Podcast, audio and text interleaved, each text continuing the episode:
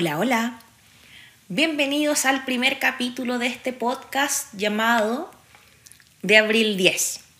Es un podcast misceláneo, vamos a hablar de distintos temas, vamos a tener distintos temas de conversación. No es un podcast de tecnología, pero vamos a hablar de esa en algún momento. No es un podcast de ecología, pero también vamos a pasar por ahí. No es un podcast político, pero siempre es necesario no es un podcast de muchas cosas, pero en resumen es un podcast de todo.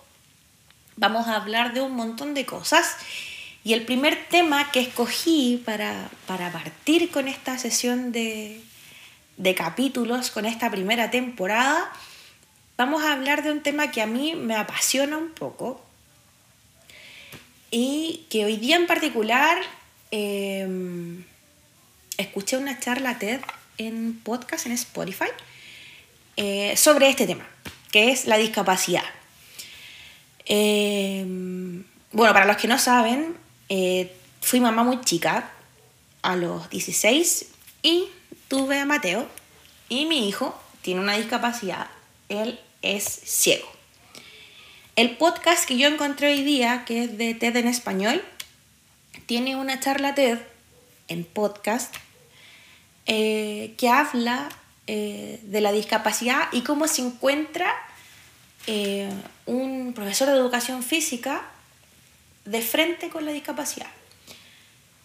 Y me pasó que encontré que en más del 99% del podcast tenía la razón.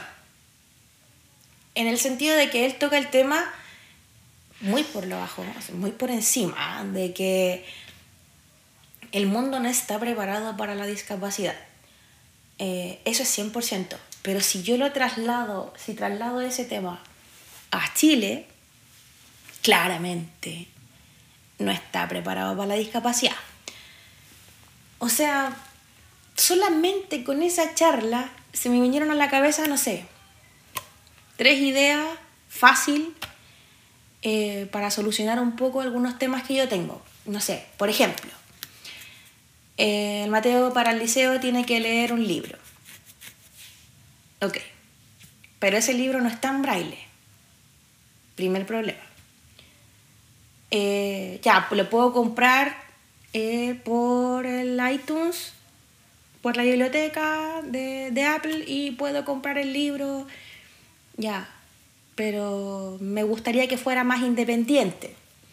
No que yo le tenga que leer el libro y obviamente por el celular no se puede leer en braille. Pucha, ya, pero mira, encontré una cosa que nos lee la pantalla. Sí, pero la cosa que nos lee la pantalla es como así, entonces el libro se vuelve como automático. No, no nos sirve mucho porque no tiene como la entonación de cuando uno lee, cuando está exclamando algo, eh, no se nota la diferencia muy bien de cuando cambia de un personaje a otro, entonces es algo así como un robot que te lee solamente las letras y al final no te deja entender nada. En la misma tónica del podcast dije, wow, qué bueno sería que dentro de los, mismos, de los mismos podcasts hubiese uno o varios, o por editorial o por libro, que fuesen el mismo libro pero en audiolibro. No que tengas que ir a la biblioteca de ciegos, que existe una, eh, para conseguir el audiolibro lo mejor de ese libro. Probablemente no está. Los libros así como muy modernos probablemente no están. ¿Hay una gran biblioteca? Sí, no es tan grande. No es tan grande como es una para una persona que sí ve. Pucha, qué genial sería que em, existiera en Spotify, así como hay un montón de podcasts, que uno pudiera tener la posibilidad de buscar un libro y de que fuese un audiolibro y que se, incluyera en la suscripción que uno paga cuando tiene Spotify Premium. ¿Por qué no? Ah, no, porque es mejor que compren el libro o es mejor que vayan a la biblioteca a buscar el libro porque es... No, pero sería súper rico tener la capacidad de meterte, ya sea en inglés, en español, en francés, en el idioma que fuese, y pudiera buscar, no sé, eh, Charlie la fábrica de chocolate en libro o Harry Potter y que estuviera el libro en audiolibro, pero en audiolibro de verdad, no en el audiolibro de Apple porque habla como un robot y en definitiva no entiende nada y al final igual se lo tengo que leer yo. Entonces como que les corta esa independencia. Eh, ¿No tienes el libro en braille? Ok. ¿No tienes el libro en audiolibro? Ok. Hay personas en YouTube que lo hacen, eh, podría decir gratis, pero en verdad, eh, o sea, no cobran, pero les pagan por visita, ya, pucha, ya, al menos está ahí y está de forma libre y encontré a lo mejor el año pasado un par de libros que estaba eh, para libre uso en YouTube. Pero hoy día cuando escuché el, el podcast dije, pucha, ¿por qué no en Spotify? ¿Por qué Spotify no se lanza eso? ¿Por qué Spotify como plataforma no pide donadores de voz para eh, hacer estos libros. ¿Por qué no? O sea, ¿por qué no? Es una idea que tuve hoy día de que los libros estuvieran en Spotify. Eh, ¿Por qué no todos los semáforos tienen voz? ¿Por qué no? O sea, ¿por qué solamente en el centro tengo semáforos, y esto a nivel, a nivel global, no estoy hablando solamente de Santiago ni de eh, Chile en particular, ni estoy hablando a nivel global. ¿Por qué no todos los semáforos se exige? ¿Por qué no hay una norma que exija? Porque no, la gente no funciona cuando no hay una norma. ¿Por qué no hay una norma que obligue a todos los países a poner un pito? O sea, si no es nada del otro mundo un pito que te indique cuándo puedes cruzar y cuándo no. ¿Por qué no? ¿Por qué no es una norma a nivel general? ¿Por qué no es una norma a nivel global? ¿Por qué no es una norma o por qué cuando hablamos de integración eh, nosotros somos los que menos integramos, por ejemplo? O sea, exigimos que, que, que haya un modelo de integración, pero nosotros somos los últimos que integran el Mateo lleva tres años integrado en un colegio, no en el mismo colegio porque cambió de básica a media, eh, pero en total lleva tres años integrado. Y no sé, por pues los primeros meses, los mismos papás de los niños que ya estaban acostumbrados a verlo, ay, mira, ahí va el niño ciego. Sí, míralo. Sí, bueno, es integración. no educación. O sea, yo no debiese educar a los papás para que no murmuren cuando pasa mi hijo. Somos lo que los que menos integramos, no sé. Ya así, pucha, Soprole o X marca, para no nombrar una marca en particular, saco un yogur que tiene braille. Pero el supermercado no está adaptado ni hecho para que mi hijo vaya al pasillo de los lácteos y saque un yogur en braille. Porque no está adaptado. El mundo no está adaptado. Entonces lo que tocaba este podcast era, pucha, eh, yo como profesor tuve que adaptarme para poder hacer una clase porque yo no venía preparado para hacer la clase. Él da una instrucción súper sencilla que es, ok, ahora eh, bajen. Y él hace la figura con su cuerpo, pero las demás personas, claramente, que no, imposibilidades de ver, no podían verle, por lo tanto, cuando entra la instrucción, uno termina de rodilla, otro termina sentado, otro termina acostado, porque la instrucción incluía algo físico que ellos no podían ver. Yo vi eso personalmente yo lo viví.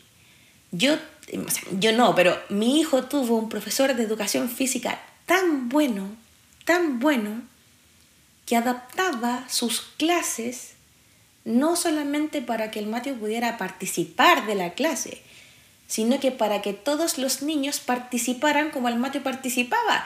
Recuerdo perfecto la imagen perfecta de los niños vendados en los ojos jugando a la pelota junto con mi hijo para que pudieran entender un poco lo que era ser ciego, niños de octavo básico.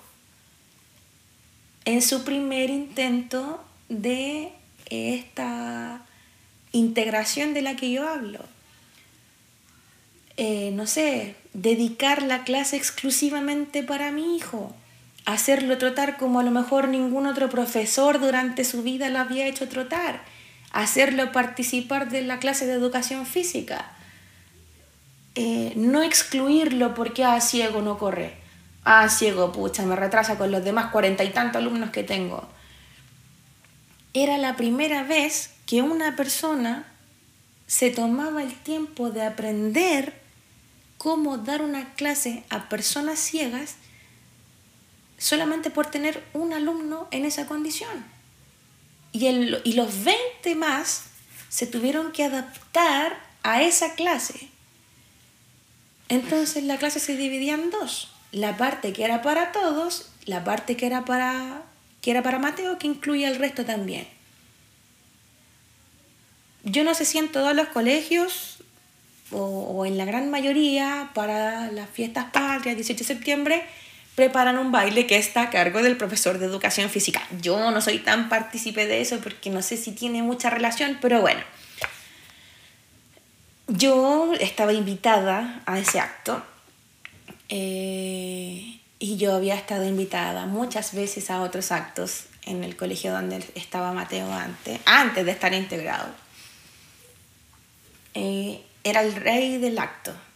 Siempre participaba, siempre quería hacer todo si habían 100 actos durante el año, él participaba en los 99 porque le encantaba participar. Pero era una participación así como, no sé, como un árbol, una flor, hablando de un colegio que era solamente para niños ciegos. Entonces ya, bueno, llega la invitación y me dicen, ¿sabéis qué lo que pasa? Es que Mati va a bailar. Ah, sí. Sí, él va a bailar y bueno, el curso va a bailar Em, música de Rapanui. Ok. Va, tiene que venir porque lo vamos a ver, viene un gente de la municipalidad, etcétera, etcétera. Y todo esto estaba a cargo del mismo profesor de educación física que yo tanto ya admiraba.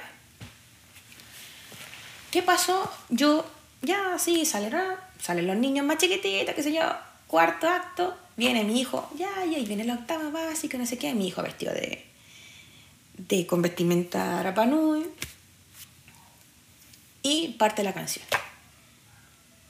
Para mi sorpresa, grata sorpresa, mi hijo se sabía toda la coreografía. No se perdió en ningún paso. Mantuvo el ritmo perfecto. Todo el público aplaudía. Yo lo único que hacía era llorar porque estaba emocionada. Mi hijo por primera vez estaba haciendo algo y yo me sentía demasiado orgullosa de él, de ver que era capaz, que no era una flor, que no era una planta, él era parte del show, él era el show. Vestido de Rapanui, con sus anteojos, porque le gusta andar con anteojos, no le gusta, se siente como protegido, bailando la música de Rapanui, como cualquier otra persona que ve. Yo no tenía explicación para lo que yo estaba viendo, yo estaba alucinada, lo único que hacía era llorar, mi marido lo único que hacía era llorar. Pero no estábamos llorando de pena, o sea, estábamos llorando de emoción porque era perfección pura. Mi hijo fue la perfección. Mi hijo podía hacer más, mi hijo podía dar más, mi hijo hizo más, mi hijo pudo más. Me lo demostró a mí y se lo demostró a todo el mundo que estaba ahí. Cuando terminó todo el acto, hicieron eh, que se repitiera, porque realmente había sido demasiado impactante y había gente que había llegado al final de la, del acto, entonces como que se lo había perdido que quería que saliera de nuevo. Lo mismo. O sea, yo no caía en mí, te lo juro. Me sentía tan orgullosa Pero a la misma vez, y ya con las palabras del profesor, porque le dieron el micrófono, que yo encuentro que lo tenía más que merecido, contó cómo había tenido que hacerlo para que mi hijo se aprendiera la coreografía y mantuviera el ritmo. O sea, está bien, no ensayaron dos semanas, ni ensayaron un mes, fueron meses de preparación. Meses, o sea, él se ponía al Mateo encima de sus pies para que se aprendiera la coreografía y hiciera los mismos movimientos que hacía él. Brillante, brillante.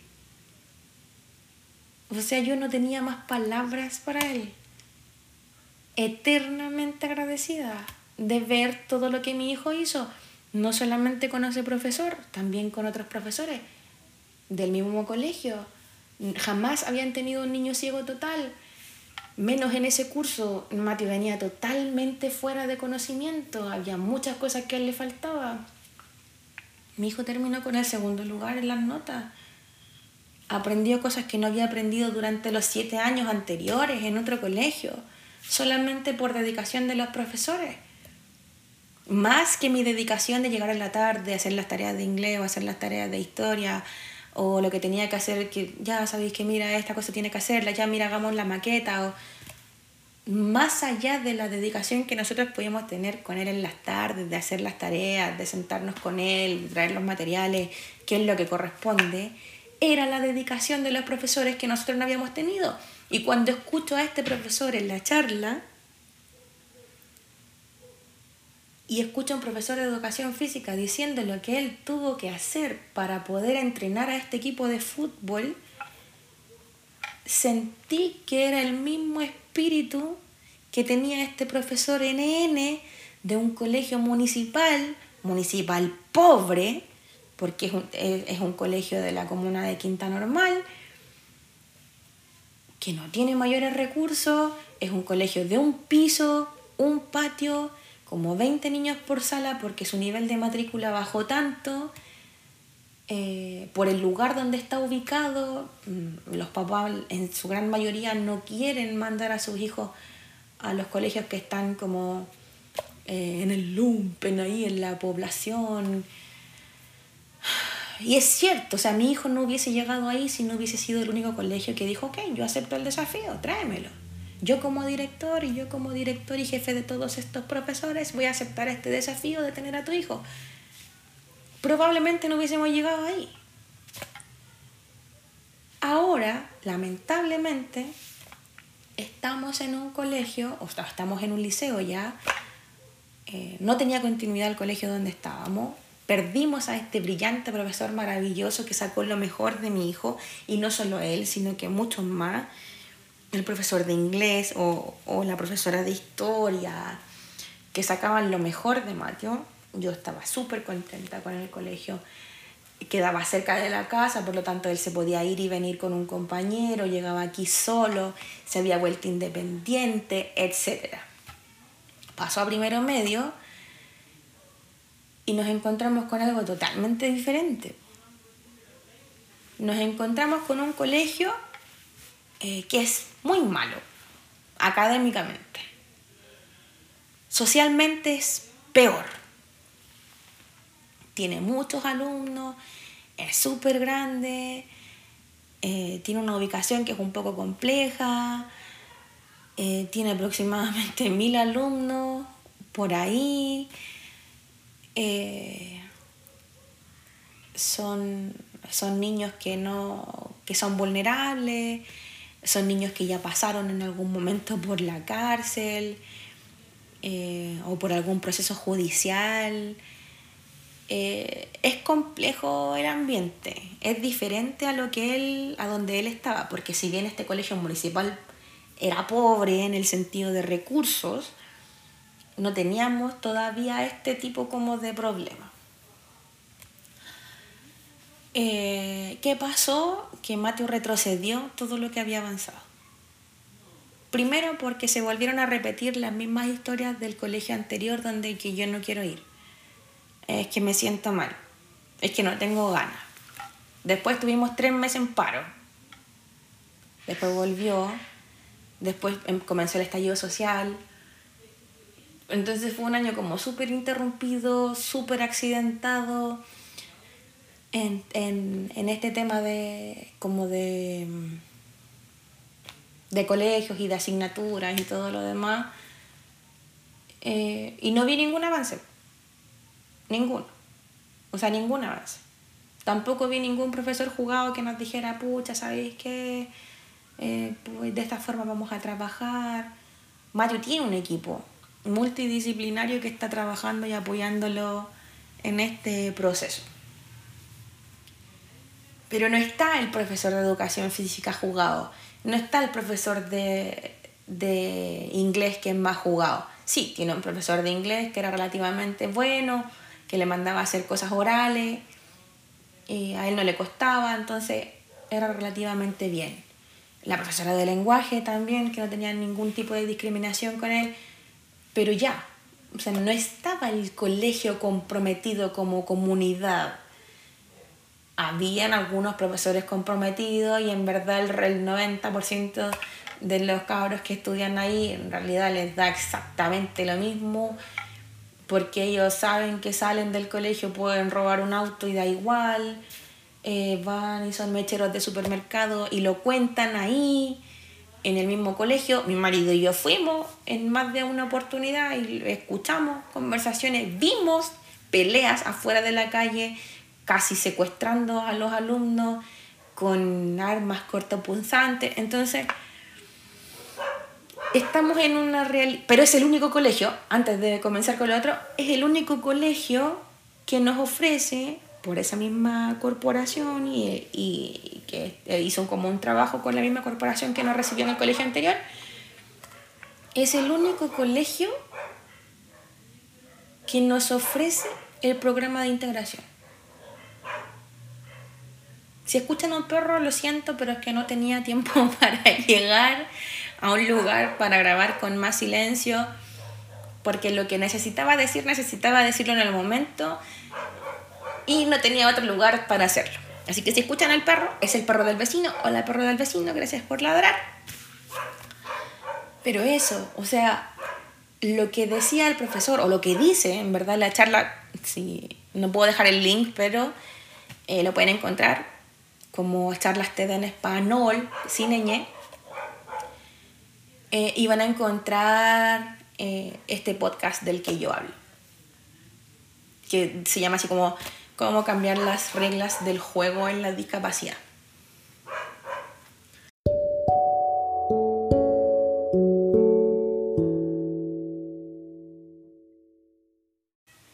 Hay un montón de cosas yo encuentro que nosotros no hacemos como sociedad y que están reflejados en este podcast como el hecho de ser empático con el resto.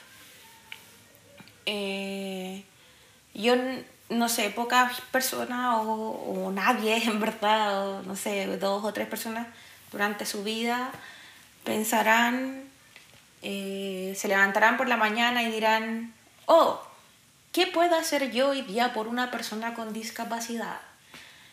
Eh, no sé, voy a poner un pasamanos en el baño para que eh, si es que viene una persona con discapacidad se pueda duchar en mi baño. No pasa eso, no existe eso.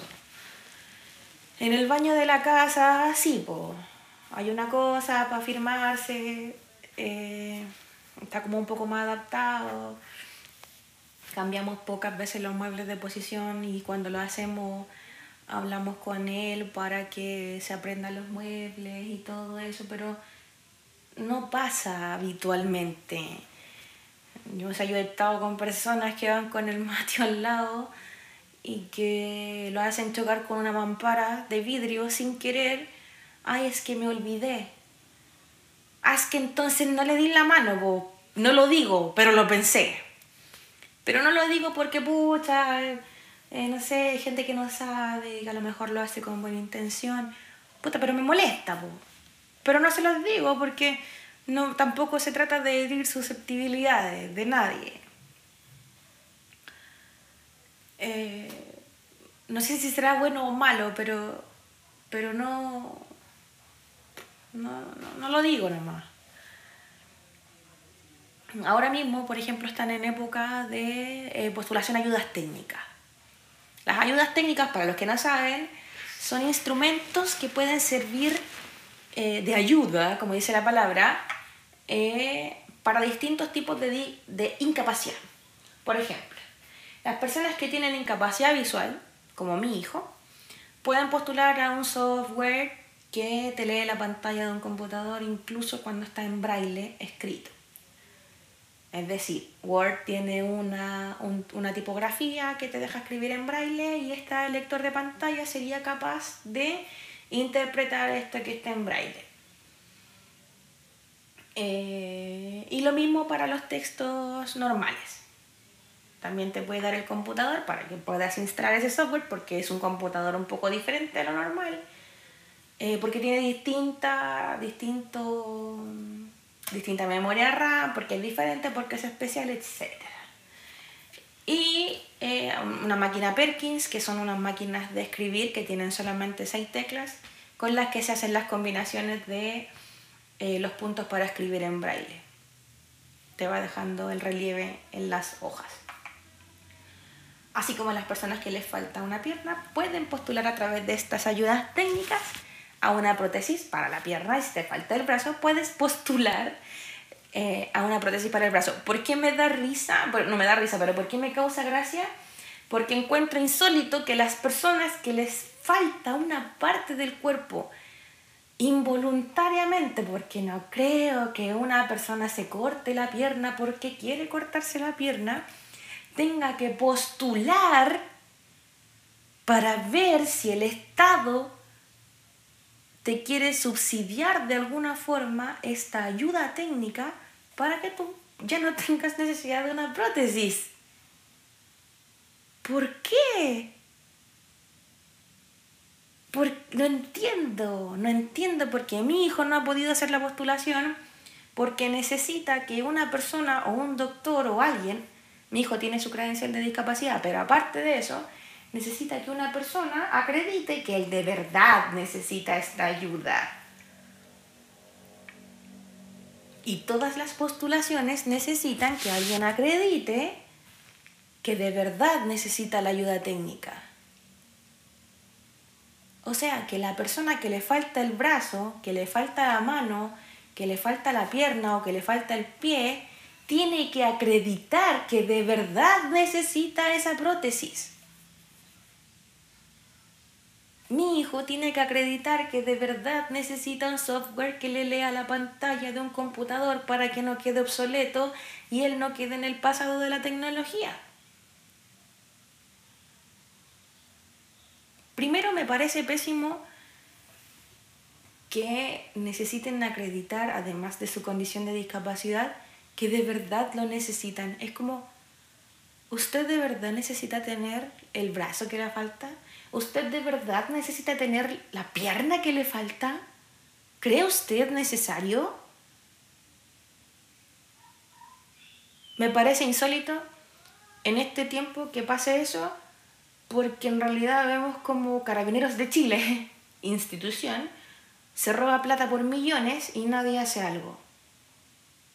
Ah, pero es que no es comparable. Claro que es comparable, porque es recurso fiscal. La plata con la que se compran estos software y estas prótesis también son recursos fiscales. Y pucha que rabia cuando una institución se roba la plata y nadie hace algo. Y cuando tú piensas que las personas con incapacidad de hacer algo, ¿qué? ¿Se van a robar la plata de la prótesis? se van a sacar la prótesis y la van a vender. O mi hijo va a ir a revender el software. Entonces tiene que acreditar que realmente lo necesita.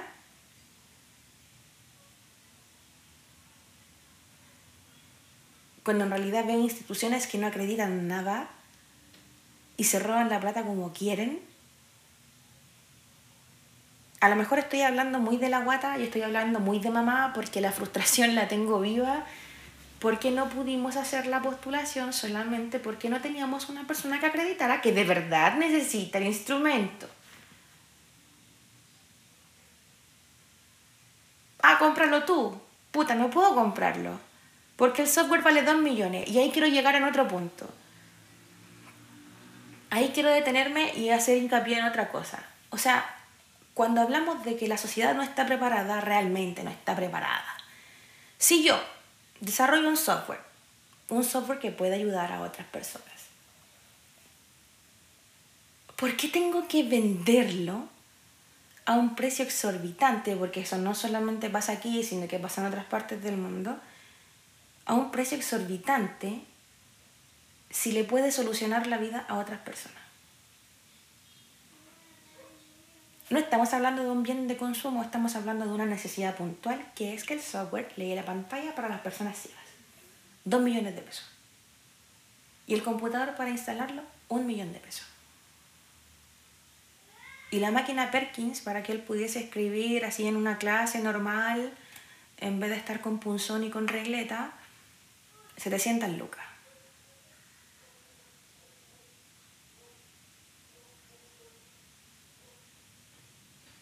Entonces yo digo, si yo desarrollo una tecnología que es capaz de innovar y de mejorar la calidad de vida del resto de las personas que tienen esa discapacidad, yo no sería capaz de venderlo. Buscaría la forma o buscaría los recursos para poder dar esa oportunidad de leer o de usar la tecnología vigente a otras personas a lo mejor, ya bueno, a lo mejor no se puede de forma gratuita. Pero a lo mejor no tendría que pagar dos millones de pesos. Cien mil, doscientos mil, no sé.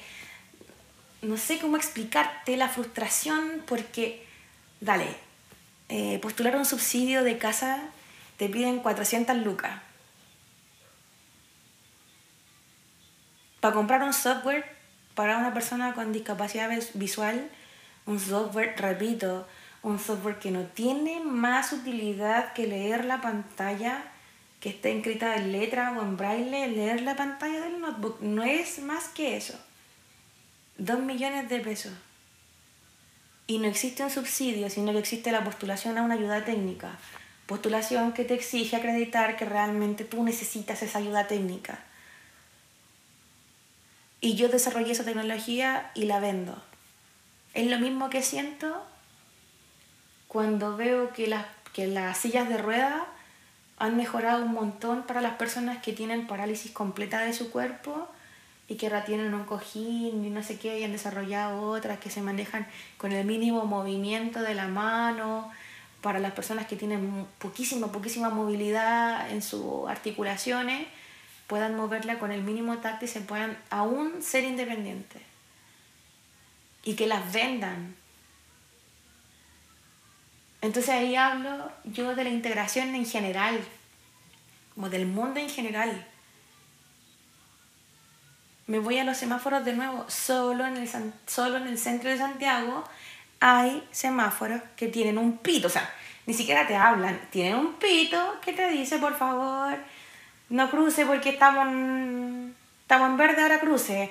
Ahora suena el pito, estamos en rojo, no cruce.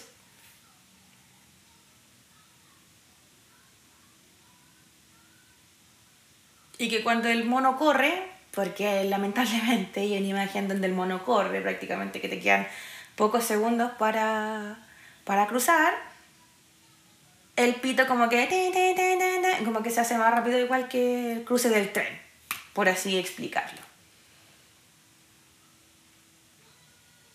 Pero aquí en la esquina de mi casa hay un semáforo que no hace nada. Y aquí en la esquina de mi casa, de hecho la vereda tiene como 100 hoyos antes de llegar al semáforo.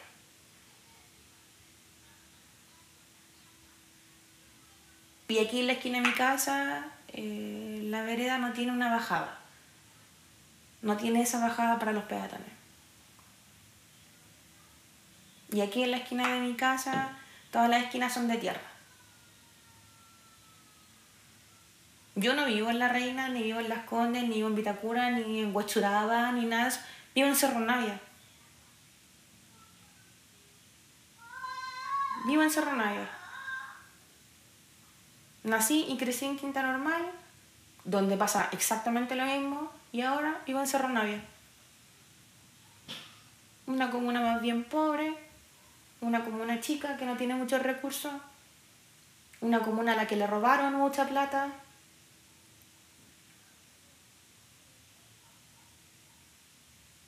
Una comuna que tiene una oficina para, para integración y disculpe, señor alcalde, si en algún momento escucha este podcast, perdón por lo que voy a decir, pero lo siento. O sea, no puede ser que una comuna que no está donde nosotros necesitamos recurrir para informarnos o para tiene una oficina de discapacidad y todo, donde las personas que están ahí te atienden mal. Po. Lo mismo que pasa en el registro civil. Y no, no es un podcast de reclamos, no es un, un podcast de desahogo, pero es un podcast para crear conciencia, para que nosotros sepamos que la, la, la discapacidad, la incapacidad o como quieran decirle, o como sea más cómodo que le digan, no se trata solamente de, de no poder hacer algo yo como persona discapacitada. Se trata también de lo que el mundo me impide hacer por no tener el recurso, de lo que el mundo me impide hacer por no tener la infraestructura, de lo que el mundo me impide hacer porque el modelo económico está diseñado así y ahí estoy hablando ya de, de cosas como los papás no pueden dejar de trabajar porque no podemos dejar de trabajar. Eh, entonces necesitamos dedicarle más tiempo al trabajo que a los niños porque independiente de que tenga una discapacidad o no, así está hecho el modelo. Así está diseñada la vida. Pero ¿por qué? ¿Por qué? Yo tengo los dos polos, porque tengo una hija que agarra mi celu, le pone la clave, lo desbloquea, juega, ve video. Más puedo poner YouTube, pone YouTube sin, ninguna, sin ningún problema. Y tengo a otra persona a mi lado que tiene el doble de edad de ella, o el triple ya, y que no puede hacer eso.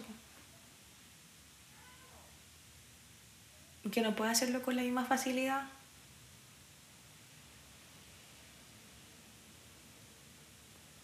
Sí, tenemos la tecnología adaptada para él, en ese caso en particular. Pero los controles remotos no vienen en braille en su mayoría.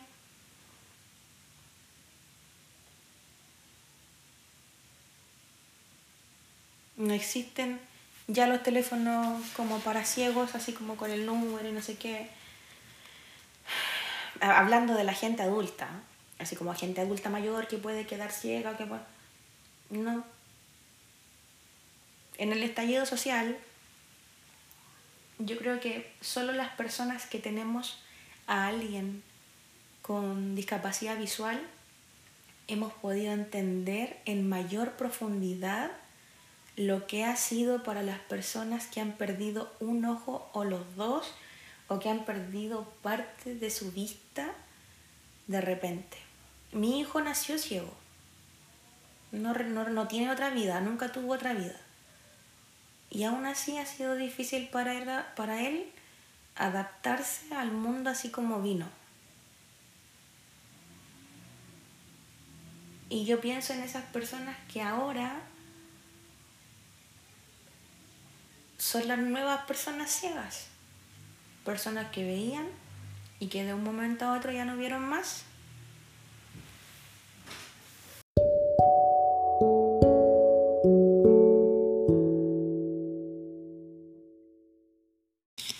Entonces, insisto un poco, eh, ¿qué tan empáticos somos? ¿Qué es lo que nosotros vamos a hacer?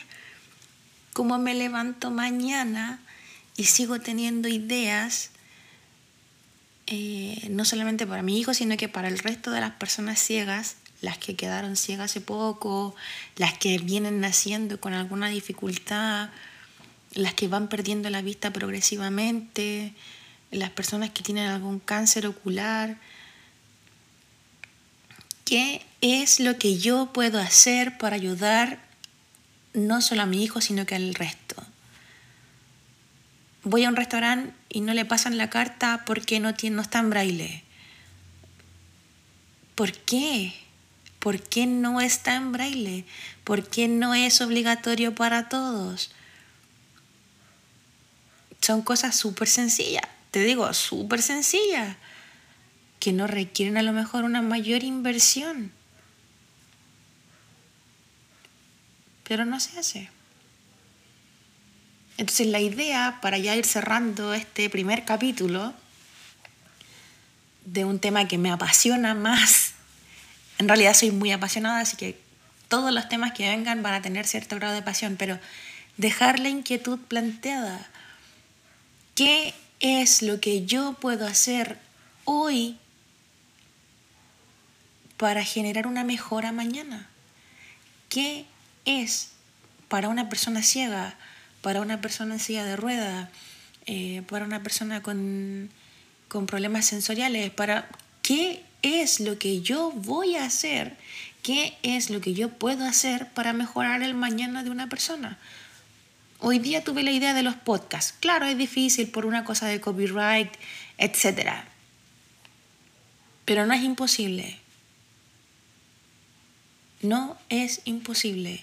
El tema de los audiolibros en Spotify no es imposible.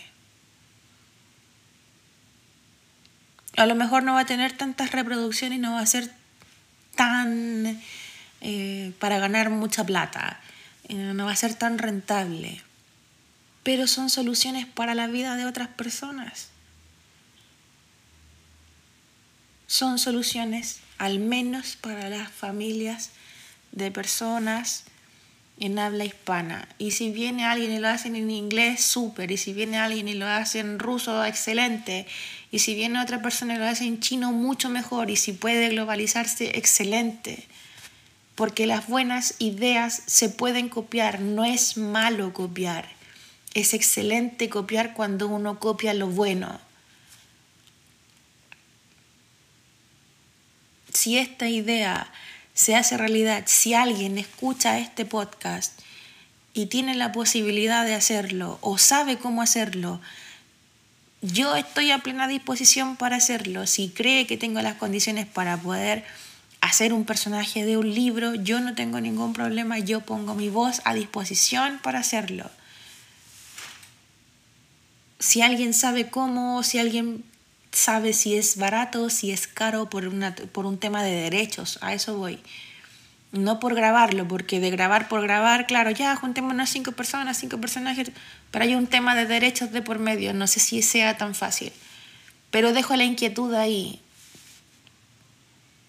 Dejo la inquietud ahí. Hay un montón de cosas que podemos hacer. Pero ¿qué? ¿Qué se te ocurre a ti que podemos hacer por las personas con capacidades diferentes, discapacitadas o incapacitadas de hacer algo, como quieras decirle.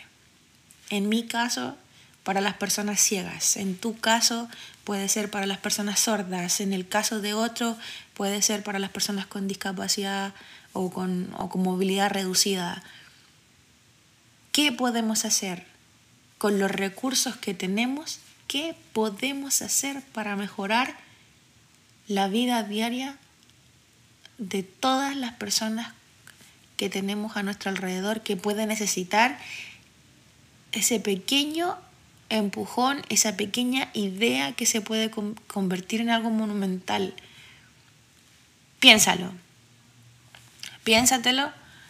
Yo voy a dejar en el Instagram, mi Instagram personal, arroba Vanessa de la Vera o el Instagram del podcast de abril 10.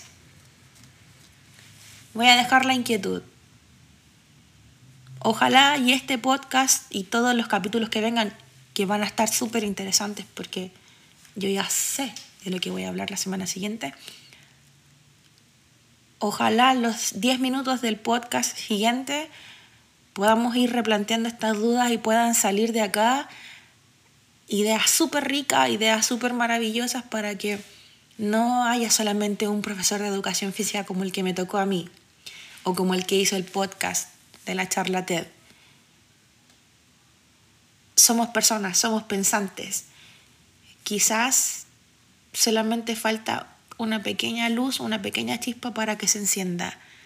Todos podemos hacer algo por la persona que está al lado. Tenga la capacidad que tenga. Así que los dejo invitados a cuestionarse, a preguntarse y a dejar ahí, a lo mejor en los comentarios o a lo mejor por interno, como quieran, si es que tienen alguna idea que podamos ir concretando. Así que cerramos este capítulo por hoy día. Nos vemos ya la próxima semana en un nuevo capítulo de, de abril 10. Chau, chau, chau, chau, chau, chau.